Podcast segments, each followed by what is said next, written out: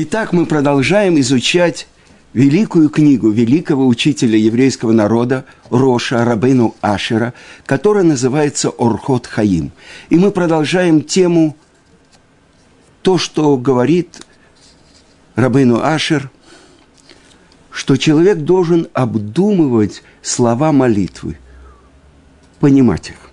И вот то, что установили люди Великого Собрания по поводу благословений перед Шма, перед Шма Исраиль. И вот первое благословление, которое говорит о сотворении светил, завершается оно особенным э, выражением. Орхадаш аль цион таир, венеске хулану мейралеоро.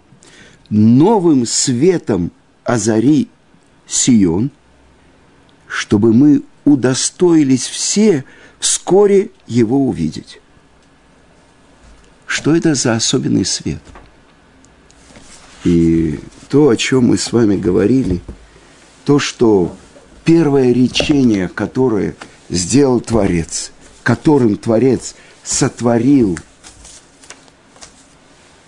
свет. И сказал Творец, что был свет, и стал свет. И тут же Раша открывает нам, что увидел Творец, что этот свет недостойно, чтобы пользовались им злодеи, поколение потопа и поколение разделения. Поэтому он скрыл этот свет, как сказано у Иова, а нечестивым свет недоступен. А для кого же хранится этот свет? Для праведников в грядущем мире. Так написано в трактате Хагига, 12 лист. И об этом же говорит каббалистическая книга э, одного из великих каббалистов до Раби Акивы, Раби Нехунии бен Аканы, где говорится то, что сказал Творец, и сказал Творец, чтоб стал свет, и стал свет. Обычно это переводит «да будет свет, и стал свет». А на самом деле в ней дважды приводится выражение «ии-ор»,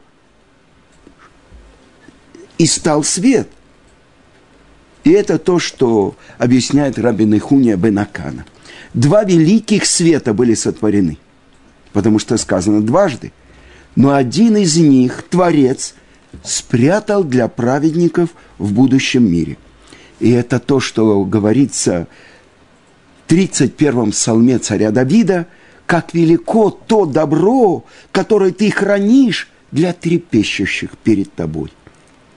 И это учит нас, что вот та часть этого света, первозданного света, спрятана, и никто из сотворенных не может его увидеть. Но есть же и вторая половина. И что это значит? То, что есть свет, который хранится для будущего мира, объясняет Рамбан в своем комментарии на Пятикнижие. В свете этого света постигается истинная, подлинная сущность всего сотворенного от края до края. И мы знаем, что в свете этого света первый человек видел от конца света до конца света. После греха сказано, что Творец положил свою ладонь на него и уменьшил его на 14 ступеней или этажей. А мы знаем то, что написано в святых книгах. До того, как он согрешил, первый человек был абсолютно духовным творением. И он только касался материального мира. И в этом свете он видел от конца до конца мира. А теперь посмотрим.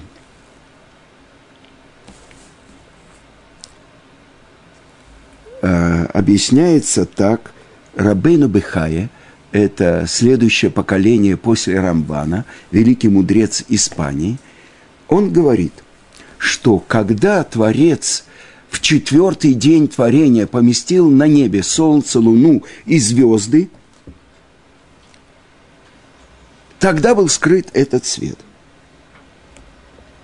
С другой стороны, знатоки тайного учения, они говорят, что первозданный свет по-прежнему проникает в наш мир, облачаясь какие-то земные понятия или по-другому одежду. И вот то, что приводит святая книга Зор, диалог между Раби Йоси и Раби Иудой. Они объясняют «и стал свет». Что это значит?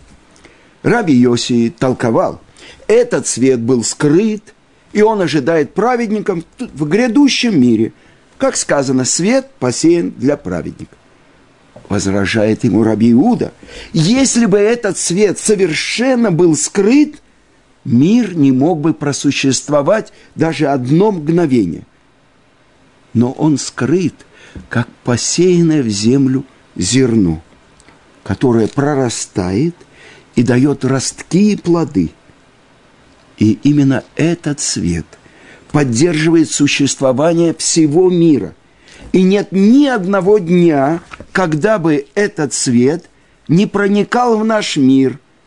Этим светом Творец насыщает всю Вселенную. А каким же образом он проникает на землю – продолжает святая книга Зора и говорит, в день, когда Моше установил в Синайской пустыне шатер, шатер откровения, переносный храм, его покрыло облако. Что же это за облако? Это тот самый луч первозданного света, который опустился на шатер откровения. Продолжает святая книга Зора и говорит, в любом месте – где по ночам изучают Тору, проникает луч того скрытого света и осеняет учеников. Почему же по ночам? Потому что ночью принято, и такой обычай в еврейском народе, изучают сокровенные разделы Торы. И в качестве примера приводит историю про основателя хасидизма Бальшем Това, который не спал в течение суток не больше двух часов, а ночами постигал тайны Торы. И вот э, как-то в его доме э, заночевал сбившийся с пути один э, толкователь Торы, Магит Равдовит из Коломы. Проснувшись среди ночи, гость увидел – яркий свет, исходящий от печи. В первый момент он подумал, что загорелись лежащие на ней поленья. Он схватил ведро с водой и бросился гасить пожар. Но когда он приблизился, он увидел, что за печью сидит, склонившись над книгой, Большим Тов, а вокруг него разлито какое-то сияние. Пораженный этим зрелищем – он упал в обморок, и хозяину пришлось приводить его в чувство. Утром он спросил у Бальшемтова, что это было, и тот ему ответил, не знаю. Так написано в книге Шифтей Бешт. Подобное же свидетельство приводит один из духовных лидеров всего еврейского народа, Рависроэль Мейер Акоин, то есть Хофецкаем. Ему было около 15 лет – когда он стал учеником в Ешиве одного из великих праведников своего поколения, Равнахума Каплана. А его обычно э, еврейский народ называл Нахумка из Городно. И много лет спустя Хофицкаем вспоминал, что каждую ночь раб Нахум запирался в одном маленькой синагоге – и однажды, движимый любопытством, юный Исроэль Мейер после вечерней молитвы спрятался под скамейкой наверху в женской половине синагоги. И служка не заметил его и запер здание. Около полуночи двери вновь отворились, и вошел Равнаху. Он открыл какую-то книгу и погрузился в ее изучение и Рав Исроэль Мейер, тогда Исроильке, он понял, что это была какая-то книга по Кабале. Внезапно юноша увидел огонь, который вспыхнул вокруг Равнахма. Он уже хотел закричать «Гевалд!» «Пожар!» Но почувствовал, что наставника окружал совсем другой огонь. Не тот, к которому привыкли. В трепетном молчании, почти лишившись чувств, юный Исроэль Мейер провел всю ночь, пока Равнахум учился. И только когда он закрыл книгу, огонь исчез. В зрелые годы Хофицкаим повесил в своем доме портрет Равнахума и учил своих детей во всем походить на этого святого человека. Сохранилось еще много таких свидетельств, но, возможно, увидеть подобное ночное сияние способен только праведник. И вот эта связь сокровенного света с сокровенной мудростью Торы отмечается в книге Рабнехемию Бенаканы, который комментирует «И увидел Всесильный, что свет хорош». Тов можно перевести как добро, благо. И это то, что объясняется, что Творец взял от этого света, в которые включены 32 пути мудрости, имеется в виду 22 буквы еврейского алфавита и 10 каббалистических сферот. И ими сотворил мир. Ну а как же выглядит этот сокровенный свет в нашем мире? Объясняет Равнехуния, что это сокровище устной Торы. Передав это сокровище на землю сыновьям Израиля, Творец сказал, если вы сбережете мою отраду, устную Тору, в этом мире – то удостоитесь грядущего мира, то есть того добра, который Творец подготовил для праведников. Так написано в каббалистической книге Сефера Баир. Не просто так самый мудрый человек мира, царь Шломо, он в Мишле, в притчах называет Тору светом. На арамейском языке Тора называется Орайса. Ор – свет. Тара – это свет. Именно свет, а не просто мудрость. И это не иносказание, что Тара сравнивается со светом. Но она в буквальном смысле является светом.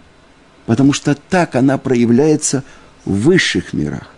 Так объясняет учитель еврейского народа Рамхаль, Раби Моше Хаим Люцата.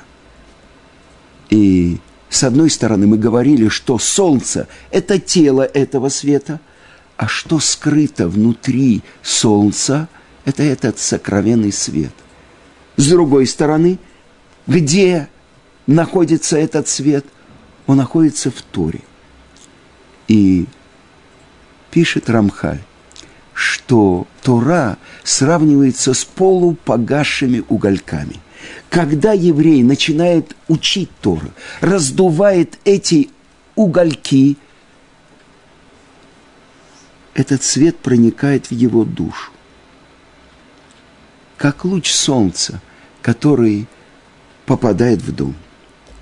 Ведь все 22 буквы нашего святого алфавита, из которых составлена Тора – они связаны с двадцатью, вид, двадцатью двумя видами света, которые существуют в высших мирах. А сияние этого света через буквы проявляется, и в этом заключена святость Торы. Так пишет Рамхаль в предисловии книги Дерех Эцхаим. Путь к дереву жизни. Поэтому еврей, который серьезно изучает мудрость Торы, тем самым он приобщается к этому свету. спрятан он для праведников.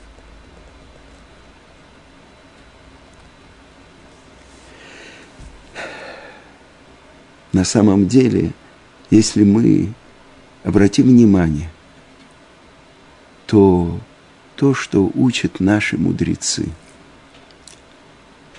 сказано в Талмуде, что Сара и Авраам, они были бесплодными, они не могли породить.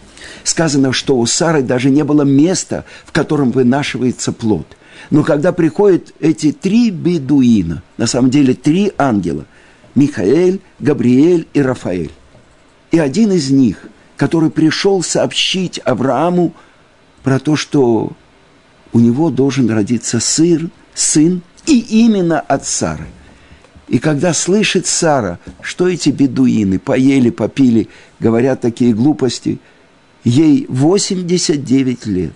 Когда она выходила замуж за Авраама, она знала, что она бесплодная. И вот прошло столько лет. И она говорит, что они говорят, эти бедуины. Я постарела. Мой господин стар, и у меня давно завершилось то, что бывает обычно у женщин. И отвечает ангел, «Ки палеми ашем давар, если что-то невозможное перед Творцом, пеле – Через год я здесь, и Сара держит своего сына. И сказано, что чудесным образом в этот момент у Сары началось то, что уже было, не было у нее много лет, то, что бывает у женщин до определенного возраста. Больше того, у нее образовалось то место, где вынашивают ребенка. Но в начале главы сказано – что был такой жаркий день, а Авраам сидит у входа в шатер. Почему? Раши приводит. Потому что Творец Моци Хамами Нартика вывел солнце из ее укрытия. Что он вывел? Тот сокровенный скрытый свет.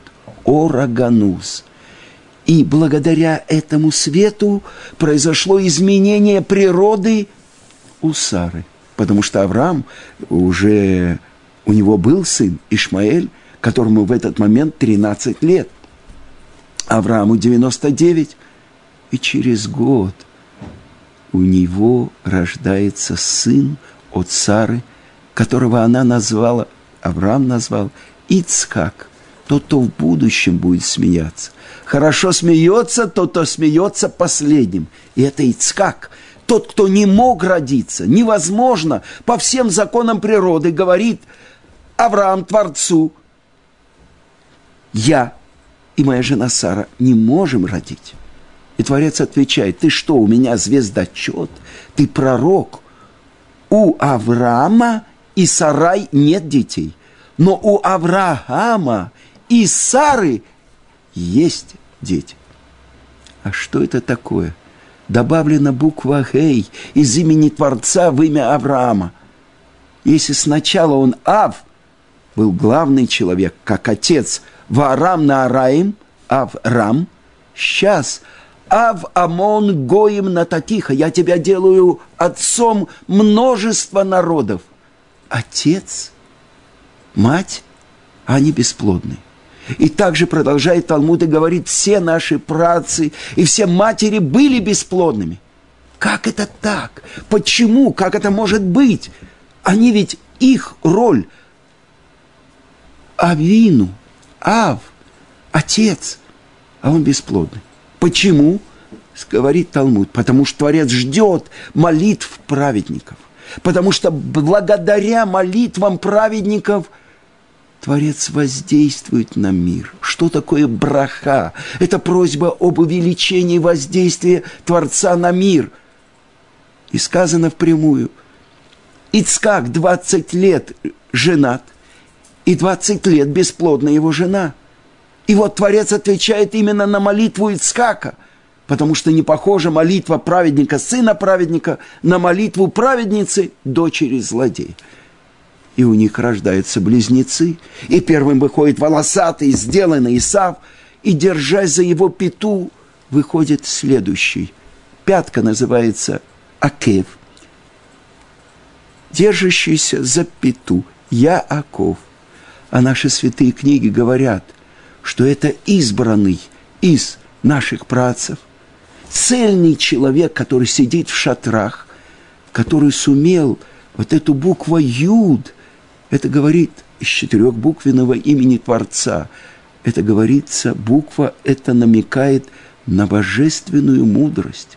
Он был настолько цельный человек, что на самую мертвую часть своего тела, на кев, на пятку, там властвовал его разум.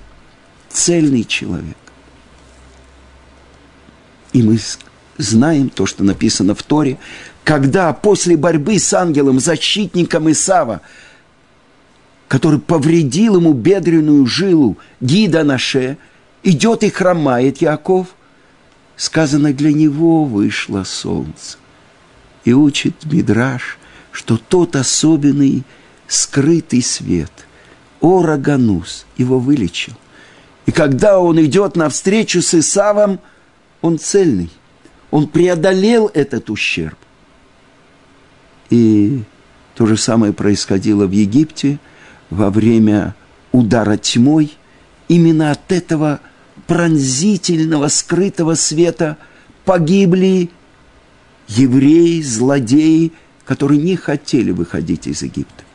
Мы знаем, Раши объясняет, «Хамушим яцуб на Исраэль Мимицраем». Пятая часть вышла – из Египта евреев. Пятая часть, а 80 – это самая большая катастрофа еврейского народа. Они погибли во время тьмы, и евреи хоронили их, чтобы не видели египтяне, чтобы они не сказали, мы погибаем, и они погибли. Их нет. Они... Так от чего они погибли? Объясняет это великий каббалист Раби Муше Хаим Люцата Рамхаль в своей великой книге «Адир Бамаром». Они погибли от проявления этого света, этого скрытого света. Ведь они хотели остаться в Египте. Египтяне во время первых трех дней тьмы могли двигаться, могли пытаться зажечь свет, у них не получалось. А вторые три дня они как в холодце замерли, как муха на липкой бумаге. Замерли в своем положении, в котором застали их вторые три дня. Но они выжили, потому что тьма – это нормальное состояние для египтян. А седьмой день, седьмой день этой казни обрушился на них, когда евреи входили в море а евреи, назначение которых быть связанным с этим первозданным светом, проявлять его в мире. 80% погибло и осталось в своих могилах в Египте. Но то, что ждет нас, то, что сказано Мидраше Шохертов, когда придет конец времен и будет отстроен Иерусалим, возведен храм. Я возвращу тот свет. С этого мы начали.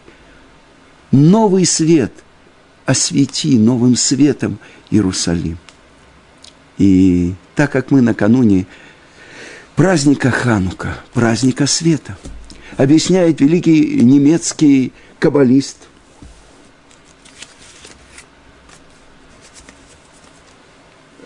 Рокех так его называет еврейский народ. Он спрашивает, сколько часов был в мире этот свет. В первый день он был создан, а после этого он был спрятан, но в шестой день творения, в день, когда был сотворен человек, вершина мира, он открылся опять. И весь шестой день, ночь субботы и день субботы – этот свет был в мире. Всего 36 часов. И на это намекают нам 36 ханукальных свечей, которые мы зажигаем в течение восьми дней, без шамаша. То свет, который был заключен в семисвешнике в храме. Тот свет, который был заключен в этом маленьком сосудике с маслом, чистым маслом, который не затумили греки. Но в чем смысл этого света? Почему оливковое масло э, это э, символизирует мудрость? И почему египтяне хотели затумить все эти масла? И затумили, кроме маленького кувшинчика, объясняет Тосфот в трактате Шаббат, что он был спрятан в полу храма, поэтому они не могли затумить его, передвигая даже, потому что постановили мудрецы, что э, не евреи, они передают нечистоту, как зав, как человеку, у которого есть нечистое истечение из органов. Они затумили все масла. Что они сказали? Присоединяйтесь к нам. Мы вершина человечества. Если мы посмотрим, мы живем в мире греков. Наука, искусство, э, все. Олимпийские игры – это все греки. Обожествление человеческого тела. Сила мышц, э, упругость мышц, красота. Олимпийские игры происходили, они участвовали в них обнаженными – с другой стороны мудрость, э, греческая философия. Но что говорят греки? Что говорит величайший учитель, философ Аристотель? Он говорит, то, что я не могу постичь своим разумом, этого нет. То есть то, что я постигаю пятью органами чувств, есть. Пощупать, увидеть, услышать, положить на язык – постичь разум. Но мы знаем, что наш разум ограничен. Мы э, можем представить себе только то, что находится в рамках времени и пространства. И приводит Талмуд, трактат Бехурот, что еврейский мудрец Равьеушо бен Ханания часто бывал у римского императора. И задает ему вопрос римский император, э, за сколько лет рожает змея. И отвечает ему Раби Ушо бен Ханания э, за семь лет. Ну как так? Что ты говоришь? Э, мудрецы Афин, они произвели эксперимент, и у них змея родила за три года. И отвечает ему Раби Ушуа, я выучил это из Торы. А они сделали эксперимент – это не чистый эксперимент. Они взяли беременную змею, которая уже четыре года была беременна, и соединились со змеем. Но откуда ты это знаешь? И это то, что учит Раби Ушо бен Ханания из Торы. Как сказано про змея, проклят ты из всех животных, из всех зверей. И учится, что кошка, э, да, она рожает за 52 дня, а слица рождается семикратно, это за год, а змей, который проклят от всех зверей и от всех животных, за 7 лет. И говорит император, но ведь они мудрецы, 60 мудрецов Афин, это те, которые правят всем миром, управляют, их разум э, побеждает всех. И отвечает ему Раби Ушуа бен Ханани, а мы мудрее их. Что это такое? Как? Вы мудрее их? Если так, отправляйся в Афины и приведи их всех здесь ко мне. И побеждает их в споре Раби Ушо бен Ханане. В чем мы мудрее их? Греки правы. То, что постигает наш разум, это существует. Но мы, евреи, вышедшие из Египта, получившие Тору с горы Синай, мы знаем, что там, где кончаются границы нашего постижения, есть следующий шаг. Наше полагание на того, кто сотворил мир.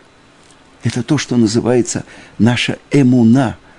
Мы говорим про Творца только отрицательное а, определение – безграничный. Но мы знаем, что Он управляет всем миром. И это то, что услышала наша матерь Сара. Если что-то невозможное перед Творцом. И чудо Хануки мы отвечаем не о военную победу, а то чудо с кувшинчиком масла, чистого оливкового масла, которое должно было гореть один день, а горело восемь дней. Ки палеми ашем давар, если что-то невозможное перед Творцом. Но как это реализовалось? Только потому, что нашлась маленькая горстка необученных, э, чистых праведников, 13-14 человек. И они сказали, кто подобен тебе, Творец. Это за, заключено в слове Макабим. Раби Йоханан, Коин Гадоль, его сын Матитьяу бен Йоханан, он и его сыновья и родственники поднимают восстание – против самой великой армии мира, которая завоевала весь мир. Ни одного шанса нет, чтобы они победили. Под солнцем нет ничего нового. Но те, кто полагаются на Творца и готовы пойти на самопожертвование ради Торы, ведь греки запретили им изучать Тору, соблюдать субботу, соблюдать новомесячье и делать обрезание – если враги еврейского народа выступают против души еврейского народа, то мы должны отдать нашу жизнь, но не подчиниться. И несмотря на то, что большинство евреев того поколения пошли за греками, мит явним, отказались от обрезания, больше того, делали операцию, чтобы не видно было, участвовали в Олимпийских играх – и эти мракобесы, каких-то 13-14 человек, идут на самопожертвование. И они пробуждают этот скрытый свет, который открылся для всего еврейского народа там, в храме, когда этого масла, которого должно было хватить на один день, горело восемь дней. И это последний праздник, с которым мы ушли в изгнание. И где бы мы ни находились, мы зажигаем восемь дней эти маленькие светильники у нашего дома. При входе в наш дом это свидетельство, что мы помним, что это чудо было в храме со светильником, с источником света. И это наша молитва и надежда, новый свет над Сионом. Просвети, открой – тот самый свет. И мы ждем, чтобы в наши дни произошло это, чтобы поскорее пришел наш царь Машех, чтобы с неба в огне спустился наш храм, и чтобы мы увидели, какой он зажигает семисвешник в храме. Светлого праздника Ханукова.